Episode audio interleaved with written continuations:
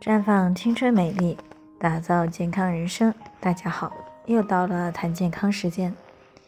今天呢，我们来说一说更年期的坏脾气，竟然呀能把准儿媳妇儿给吓跑了。昨天呢，有一位听众过来咨询，说自己今年五十三岁了，最近这一两年呢，不是焦虑、情绪低落，就是控制不住的经常发脾气。之前呢也没怎么在意，家里的人呢都是尽量的让着他。可是今年过年的时候呢，却把自己的准儿媳妇儿给吓跑了。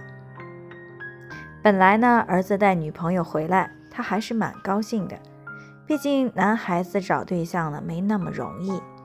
可是当他的准儿媳妇儿有些言行没有完全符合他的心意时呢，他竟然呀当面发了很大的脾气。这准儿媳妇儿呢被他吓到了，回家以后呀就和他儿子分手了。他儿子呢对此也是非常的气恼于他，到现在呢都没怎么和他说话。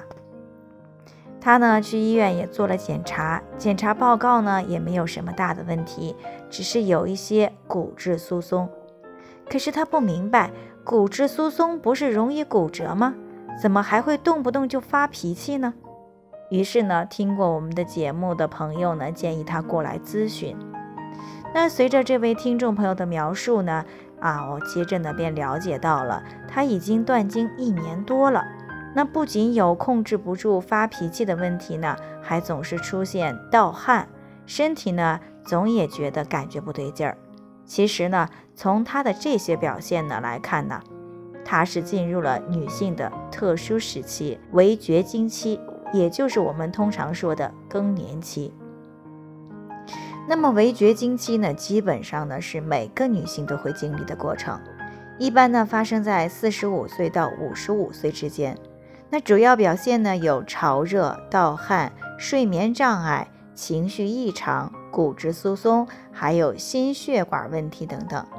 而这些呢统称为围绝经期综合症，也就是我们通俗讲到的更年期综合症，是女性卵巢功能快速的衰退，在断经前后呢引发的一系列问题。那如果对于围绝经期缺乏了解呢？没有提前进行预防和干预，那么很容易啊影响到身体的健康和生活的质量。那就像这位听众一样，如果他了解了围绝经期的概念以及发生的年龄，相信呢他应该会提前去保养自己的卵巢，延缓卵巢衰老的速度。在断经前后呢，就开始注意适当的增加一些钙质的补充。这样呢，围绝经期的症状也就不会这么厉害，把自己的准儿媳妇儿也吓跑了。不过呢，在这里需要强调的是，滋养卵巢、保养卵巢，一定要尽量的啊少用激素，因为呢，我们不能为了缓解围绝经期的症状而提高子宫内膜癌和卵巢癌的发病率。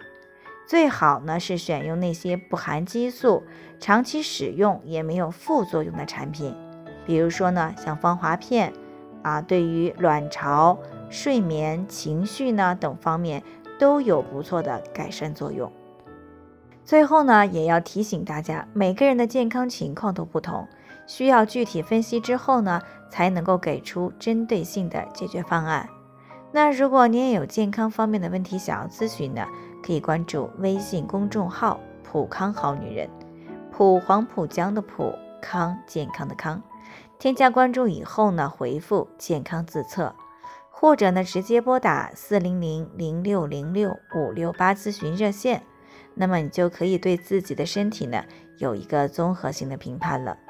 健康老师呢还会针对个人的情况做上一个系统的分析，然后呢再给出个性化的指导意见。这个机会呢还是蛮好的，希望大家能够珍惜。